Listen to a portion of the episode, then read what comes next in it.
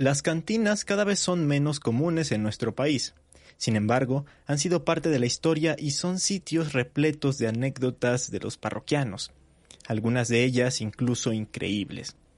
Destápense una cerveza porque en este décimo episodio de la segunda temporada de Leyenda Urbana MX haremos un recorrido por los relatos de bares, cantinas y pulquerías más extraordinarios.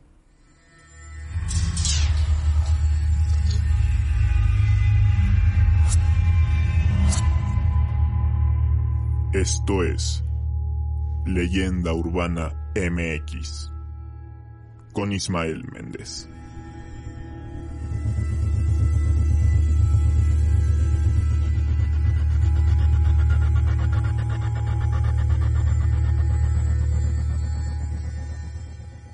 ¿Qué tal? Bienvenidos a Leyenda Urbana MX, una semana más y un capítulo más de este podcast dedicado a las leyendas e historias de México.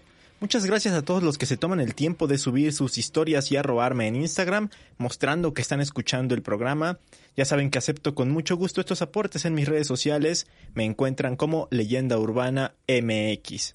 En esta ocasión les advierto que les va a dar set de la peligrosa porque voy a contar algunas historias, leyendas y anécdotas de cantinas, aunque también de bares y pulquerías. En fin, estos sitios a los que se va a tomar algún trago ya sea solo o acompañado estos lugares de mucha tradición, eh, pues cada vez son menos los que de verdad conservan ese ambiente tan clásico como, como solemos verlo o pensarlo. Yo ya tengo mi cerveza, como podrán notarlo aquellos que me ven en YouTube, y espero que ustedes ya hayan ido por la suya, aunque se enoje Ricardo Anaya, porque voy a empezar de lleno hablando sobre estos lugares. Algunos aseguran que las cantinas datan de principios del siglo XIX, por ahí del año 1805. Sin embargo, en la versión más aceptada se dice que el concepto de cantina llegó a México en 1846, como consecuencia de la guerra de México contra Estados Unidos eh, por el territorio de Texas. Estos establecimientos dedicados a la venta de bebidas alcohólicas por copa servían para que aquellos soldados olvidaran sus penas. Salvador Novo, un historiador mexicano bastante reconocido, afirma que el término apareció en México en el año de 1847. Eh, cantina es una palabra empleada para, pues, eh, referirnos a estos establecimientos y tiene una etimología que deriva del italiano que vendría significando cava de vino, bodega eh, o bóveda. Y esta pues proviene a su vez del latín canto. Ya para mediados del siglo XIX había unas 11 cantinas oficiales en México. Eh, los presidentes eh, Sebastián Lero de Tejada y Porfirio Díaz autorizaron y dieron licencia. Esto entre 1872 y 1879. El nivel fue la primera cantina en contar con una licencia para operar como tal. Esta se ubicaba en el corazón de la Ciudad de México, en la esquina de la calle Moneda del centro histórico. Lamentablemente cerró sus puertas en 2008. No fue sino hasta principios del siglo XX que empezó a proliferar mucho más este formato en los establecimientos, pues ya había unos mil sitios similares únicamente en la capital del país. En un principio las cantinas tenían reglas muy particulares, porque prohibía la entrada a perros, a mujeres, mendigos y uniformados, así justamente en ese orden. En 1982 se empezó a a permitir la entrada a las mujeres, o sea, ya es un caso muy reciente. Esto pues gracias a eh, el presidente José López Portillo. Sin embargo, hasta la actualidad hay algunas que mantienen esta regla bajo el muy barato pretexto de que están conservando la tradición. En la actualidad ya no sobreviven tantas, aunque hay muchas con gran tradición, como el Gallo de Oro, el Bar La Ópera o el Salón Tenampa. Creo que actualmente lo más destacado es la comida en estos sitios, hasta hay un término conocido como comida de cantina, y es que sus platillos son muy particulares, como por ejemplo los famosos chamorros. Yo no he sido tan asiduo a visitar estos sitios, aunque sí lo he hecho, obviamente. Más bien recuerdo haber ido a cantinas familiares cuando era niño, aunque pues solo tomaba limonadas. Y en fechas más recientes, pues el Tenampa en Garibaldi, o alguna otra que, que entré por, por azares del destino, con nombres que, que ya ni recuerdo. En fin, con tanta historia y tradición, también hay muchas historias y anécdotas, la mayoría ya perdidas y contadas por anónimos. pero otras tantas quedan en la memoria. Así que vamos a conocer algunas. Uh, que la compadre ya ni la muela escogió usted la peor. Pues esa está mejor que la de la esquina, compadrito. Pero mire qué elemento. El elemento, pues, ambiente de uno. Además, dan unas botanas de chicharrón con chile, compadre. Dan botanas, compadre. ¿No para adentro? Véngase, compadre. Como a la noche, pues nada, nomás nos tomamos una copita, compadre. Nomás una, compadre. ¿Qué quiere este, highball o John Fish? No, tequilita. ¿Tequila? Vas a ver qué añejo hay aquí. Eh, Chago. Este, por favor, dos tequilitas, pero chiquitos. Es bueno, compadre. Uh, compadre, pues la pura mata del maguey. Empezamos con una anécdota bastante curiosa, no relacionada con nada paranormal ni sobrenatural, sino que más bien es histórica. Un nombre ya mencionado aquí en el podcast, el revolucionario Doroteo Arango, o mejor conocido como Pancho Villa, estuvo de paso por la Ciudad de México eh, ya cuando estaba finalizando eh, cierta parte de la guerra de la revolución. Esto fue porque se pactó una reunión entre él y Emiliano Zapata. El 4 de diciembre de 1914 se encontraron por primera vez en Xochimilco y en esa reunión unieron sus fuerzas. A partir de esa reunión se produjo el acuerdo para que ambos ejércitos se unieran y entraran triunfales a la Ciudad de México.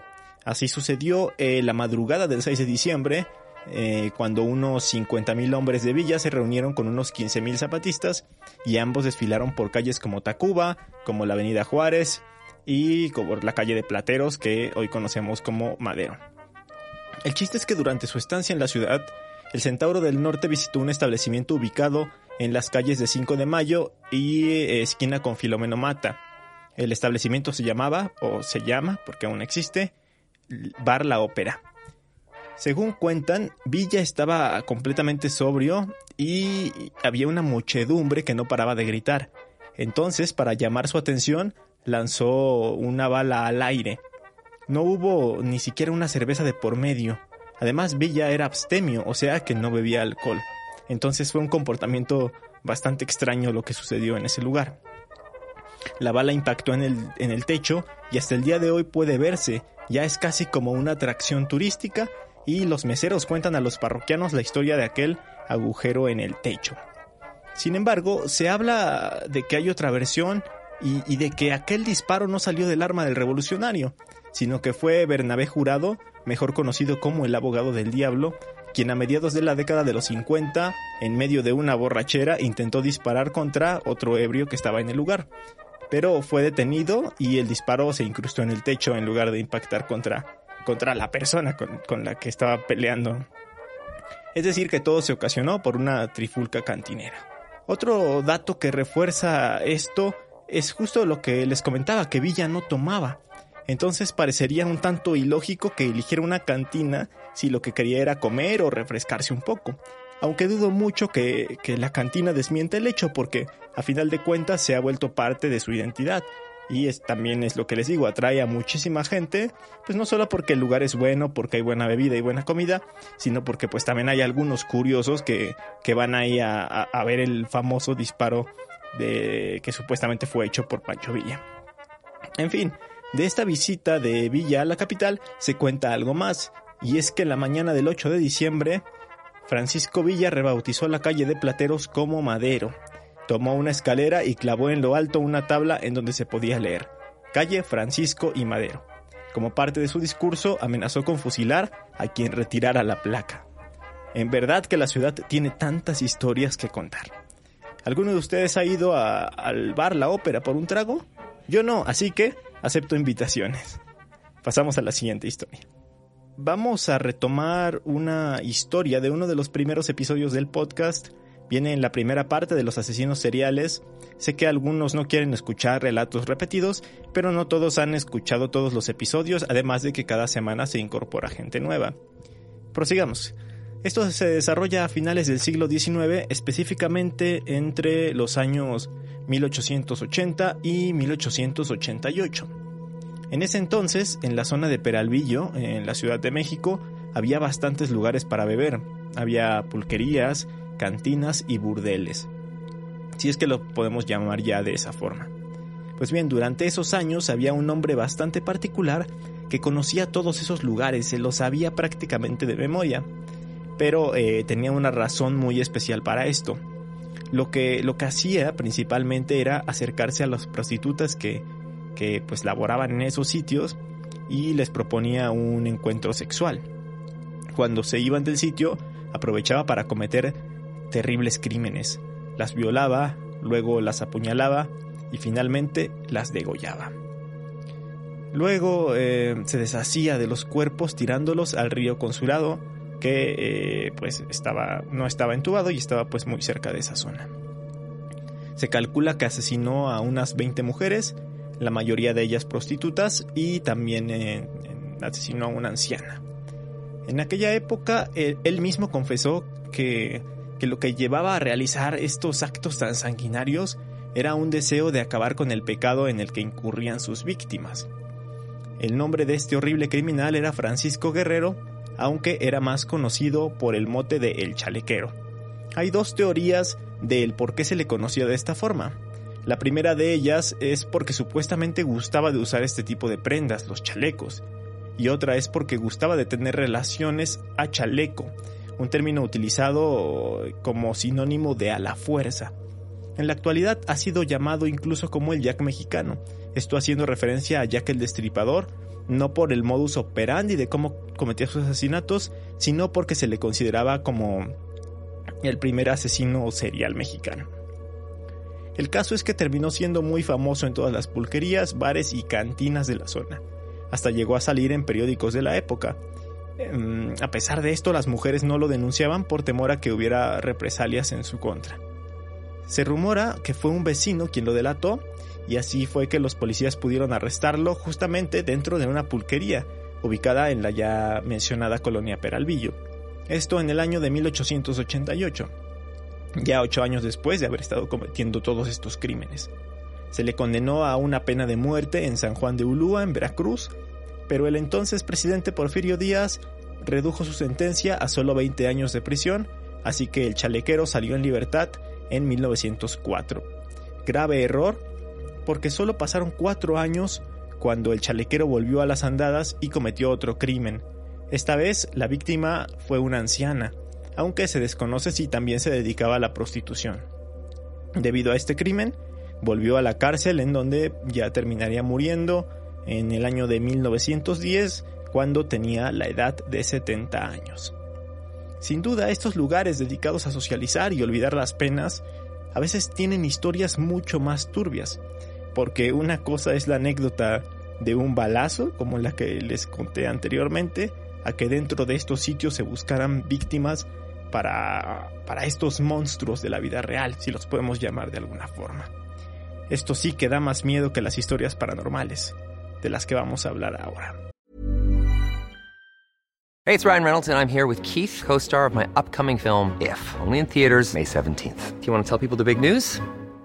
All right, I'll do it. Sign up now and you'll get unlimited for $15 a month in six months of Paramount Plus Essential Plan on us. Mintmobile.com slash switch. Upfront payment of $45 equivalent to $15 per month. Unlimited over 40 gigabytes per month. Face lower speeds. Videos at 480p. Active Mint customers by 531.24 get six months of Paramount Plus Essential Plan. Auto renews after six months. Offer ends May 31st, 2024. Separate Paramount Plus registration required. Terms and conditions apply if rated PG. Planning for your next trip? Elevate your travel style with Quince. Quince has all the jet-setting essentials you'll want for your next getaway, like European linen, premium luggage options, buttery soft Italian leather bags, and so much more. And it's all priced at 50 to 80% less than similar brands. Plus, Quince only works with factories that use safe and ethical manufacturing practices. Pack your bags with high-quality essentials you'll be wearing for vacations to come with Quince. Go to quince.com slash trip for free shipping and 365-day returns. Entonces, pasándonos al lado de lo más enigmático y desconocido, hay una cantina en Guadalajara. Está ubicada en la calle Maestranza, en lo que antes era una casona cuya construcción data del año 1907. Después de 23 años dejó de servir como una vivienda para convertirse en una cantina. A pesar de que era un punto de encuentro muy popular para que los jaliscienses fueran a echarse unas copas, la realidad es que pasaban cosas bastante extrañas. Por ejemplo, ha habido testimonios de que en la barra del lugar se han llegado a ver o a sentir presencias. Una de las trabajadoras del lugar relata que justamente estaba pues llevando a cabo sus labores detrás de dicha barra cuando logró divisar a una persona que caminaba hacia la pared atravesándola. Y casi al mismo tiempo de que logró ver esto, un vaso se volteó y cayó haciéndose pedazos. Incluso menciona que uno de los clientes también notó que sucedían estas cosas porque pues justamente él estaba tomándose unos tragos mientras ella trabajaba cuando sucedió esto y, entonces eh, comenta que se voltearon a ver como, como, como una mirada de complicidad, tal vez como diciéndose, ¿también lo viste? Algo así más o menos. Otros aseguran escuchar voces, como si se tratara de conversaciones, como si estuvieran en una plática bastante acalorada los comensales, los parroquianos, pero justo de donde provenían esos sonidos, esas pláticas, pues no había nadie. Otros más aseguran haber sentido que alguien les tocaba el hombro mientras disfrutaban de su trago, y otros tantos más han sido testigos de que las luces del establecimiento se prenden y se apagan de la nada. Pero, ¿por qué ocurre todo esto? Existe la creencia de que alguien realizó un trabajo oscuro al lugar, una especie de brujería o de santería incluso también si es que lo podemos llamar de esta forma. Esto para impedir que los futuros propietarios de la cantina tuvieran éxito con ese negocio.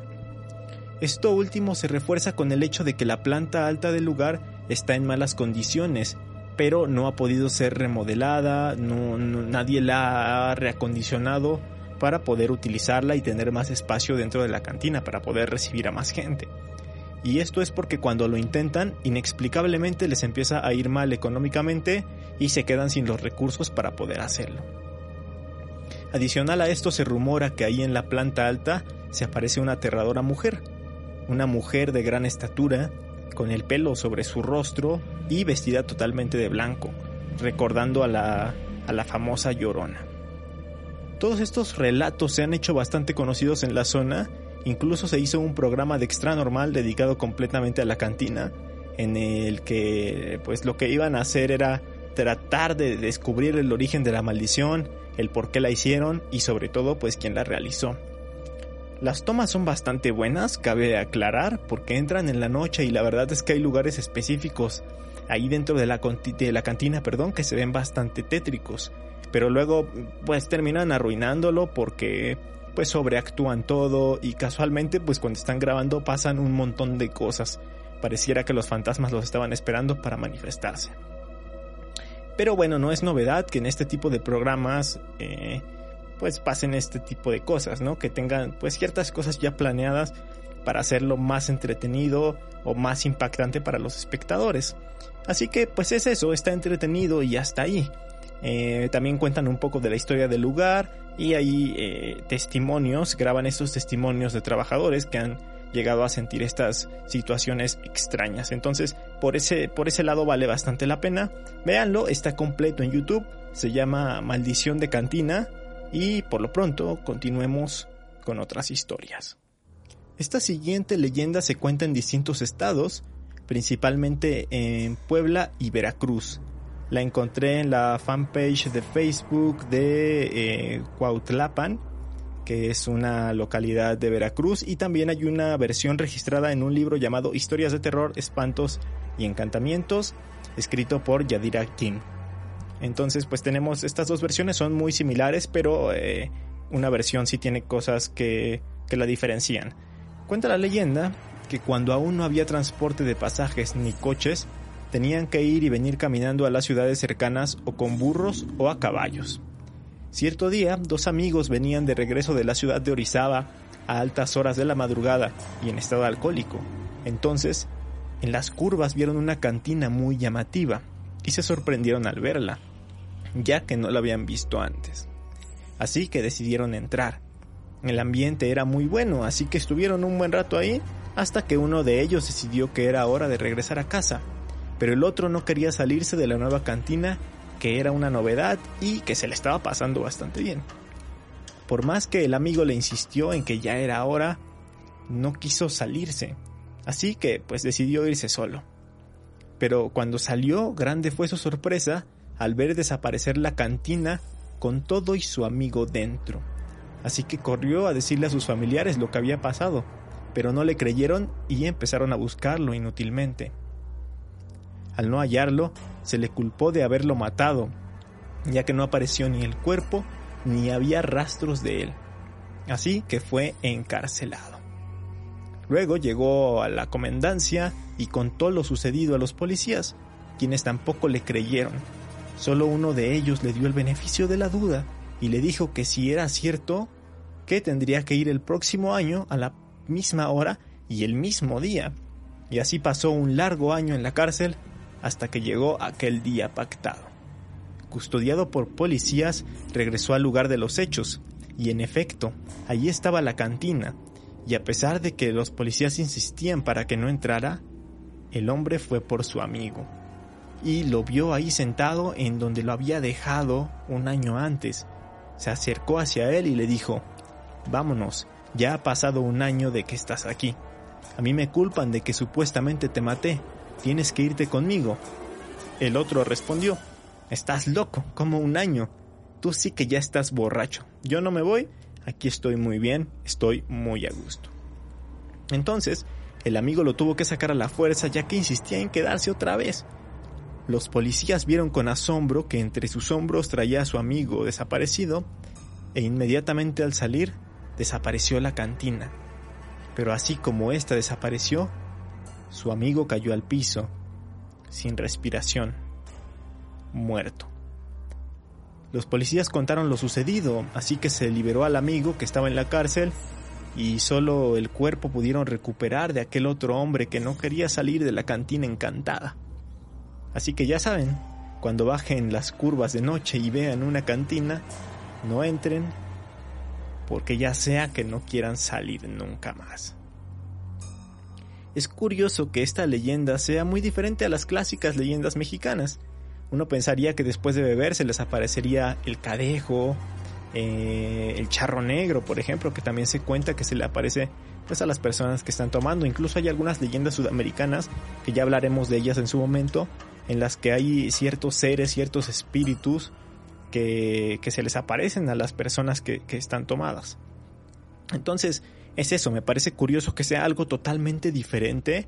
Em, según el libro que me les mencioné antes, se dice que este lugar podría ser un cantamiento que aparece cada año, a la misma hora y en el mismo lugar únicamente. Entonces, pues puede, puede ser varias cosas, ¿no? Eso, un encantamiento, una falla en la realidad, quizá algún portal cuántico, no sé ustedes qué explicación le podrían dar a este tipo de cosas, la verdad es que da mucho que pensar. Y justamente en la otra versión, pues las variaciones son, son unas cuantas. Eh, por ejemplo, se dice en la versión poblana que cuando el hombre regresa por su amigo y lo saca, este no muere inmediatamente, sino que pasa un mes y muere eh, en circunstancias pues misteriosas, no se logra determinar la causa de la muerte y así tiene ciertas pues mm, diferencias esta versión. Aunque pues eh, como les decía, si ustedes quieren leerla, eh, busquen ese libro, Historias de Terror, Espantos y Encantamientos, donde pueden encontrar estas versiones mucho más completas. Por último, quiero hablarles de un libro llamado Anécdotas de las Cantinas de Mérida, escrito por el investigador yucateco Sergio Grossian en 2013. Lo que hizo fue recopilar este tipo de historias de unas 350 cantinas con el objetivo de preservar la memoria histórica y la tradición de estos sitios. Entre estas anécdotas hay una bastante triste. Narra el caso de un parroquiano que todos los días iba a beber con un amigo, que después este amigo con el que iba a beber murió, pero él cada vez que va a la cantina pide dos tragos y uno lo pone junto a él, al igual que cuando estaba con su compañero y con el que iba a tomar siempre. Pide su copa y la choca con la otra y dice salud amigo. Y cada vez que pide otra copa hace lo mismo. Y ya cuando se va a ir del lugar, se toma su copa y después se toma la copa de la que, la que supuestamente era para su amigo. Se va y hace eso todas las veces que va a la cantina a tomarse un trago. Una tradición que, que pues él mismo se, se puso y que quizás sea un homenaje para su amigo o quizá pues sea parte de que no puede superarlo, sigue en ese duelo y sigue extrañándolo. La verdad es que es bastante, bastante triste esta, esta anécdota. En contraparte también hay otras muy graciosas. Por ejemplo, en una ocasión el compositor y trovador yucateco Pastor Cervera eh, fue, a una, fue a una cantina, eh, más bien iba Él llegaba de la Ciudad de México, había ido de viaje a tocar y antes de ir directamente con su familia decidió pasar por la cantina. Pero sus amigos eh, se pusieron de acuerdo para que cuando él llegara nadie le dirigiera la palabra a modo de broma. Y cuando este cantautor llegó feliz gritando ya llegué, nadie le dirigió la palabra. Se le hizo súper raro, entonces empezó a saludar individualmente a varios de los que estaban ahí en el lugar. Em, y le hicieron lo mismo, nadie le hablaba. Entonces, desconcertado, pues este hombre, Pastor Cervera, se dirigió al baño, se quitó completamente la ropa y salió desnudo. Así como si nada, fue a la barra a pedir su cerveza y cuando todos lo vieron completamente desnudo pidiendo eh, su trago, pues empezaron a reír a carcajadas, a lo que él respondió, no que no me hablaban. les digo una anécdota bastante curiosa y así hay más anécdotas. Por ejemplo, si en este libro hay alrededor de 350, bueno, no 350, sino eh, que él consiguió 350 anécdotas para después curarlas y solamente en Mérida se imaginan la cantidad de cosas que han pasado o que se han contado dentro de estos emblemáticos lugares. Más historias tristes, más historias cómicas, más historias eh, de desamor o incluso pues también perturbadoras o sobrenaturales. Eh, pero bueno, pues eh, a final de cuentas son contadas, como les mencionaba al inicio, por personas anónimas y por la gente que está ahí y pues muchas no quedan registradas y se pierden, pero pero por ejemplo los cantineros pues siempre tienen algo que contar o la gente que frecuenta muchísimo estos lugares. Ojalá que todo esto de la pandemia mejore porque sin lugar a dudas hace falta una buena charla con amigos en un lugar de estos. Recomendaciones. la revista Vice, bueno, una parte de la división de la revista Vice que se llama Munchies, hizo una serie documental, bueno, una serie de videos en YouTube que se llamaba Cantinas, en las que Mark Monster, que es el vocalista de, una banda que se llama Agrupación Cariño, pues visitó cantinas de distintos estados de, México, eh, fue a Guadalajara, estuvo en Ciudad de México, entonces visitaba cantinas emblemáticas para conocer su historia y para conocer a la gente que trabaja ahí. Es un muy buen recorrido, la verdad es que tiene también anécdotas bastante interesantes y puedes conocer el contraste que hay entre una cantina y otra. Hay, hay un libro de Pedro Ángel Palau que se llama No me dejen morir así. Esta la recomiendo por el tema de, de Pancho Villa. Es una novela corta, muy muy corta, de unas 80 páginas a lo mucho. Y en esta novela se relatan los últimos momentos de vida de Francisco Villa. Justamente cuando lo, lo van a matar y eh, empieza como a rememorar ciertas cosas de su vida. Es bastante entretenida, es bastante interesante y pues la leen en un ratito, no hay mayor complicación en eso. Hay un, otro libro eh, que se llama El Chalequero de Bernardo Esquinca y eh, relacionado con, con, la anécdota que les conté o con la historia del chalequero, del asesino. Aquí es este, pues se documenta bastante bien y tiene muchas cosas, pero es una novela. Entonces, a pesar de que hable de cosas que pasaron en la realidad, también le mete ficción, sobre todo en la última parte del libro, pero no lo hace malo y es, de hecho, es un muy buen libro, una buena novela que también es cortita y les puede gustar mucho si les interesa este tema de los asesinos o de los criminales. Luego está otro libro, El complot mongol de Rafael Bernal.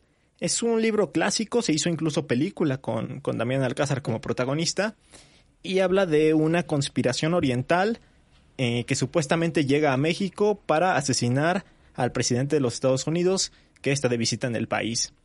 Eh, esta la recomiendo porque hay partes eh, muy interesantes de la trama que se desarrollan en Cantina, ya que el, un colaborador del investigador principal, del protagonista, es un abogado bastante borracho que siempre está en malas condiciones y se quedan de ver en la cantina para platicar ciertas cosas y hacer investigaciones. Entonces, por ese lado está bastante, bastante interesante. Y esas serían las recomendaciones.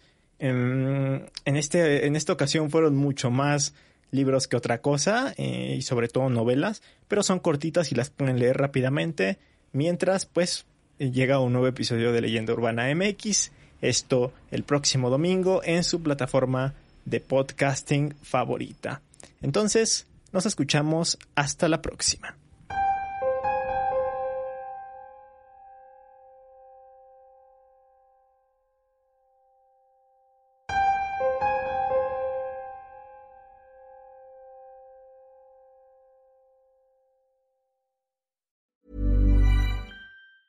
If you thought the only way to get a more defined jawline with natural looking results was through surgery, think again. Juvederm Volux XC is a non surgical injectable gel filler that improves moderate to severe loss of jawline definition and can help you achieve natural looking results with little downtime. Even better, this improved definition lasts up to one year with optimal treatment. No maintenance required. Improve jawline definition for a smooth, sculpted look with Juvederm Volux XC. For important safety information and to find a licensed specialist, visit juvederm.com. That's J U V E D E R M.com. Not for people with severe allergic reactions, allergies to lidocaine, or the proteins used in Juvederm. Common side effects include injection site redness, swelling, pain, tenderness, firmness, lumps, bumps, bruising, discoloration, or itching. There's a risk of unintentional injection into a blood vessel, which can cause vision abnormalities, blindness, stroke, temporary scabs, or scarring. Talk to a licensed specialist to find out if it's right for you.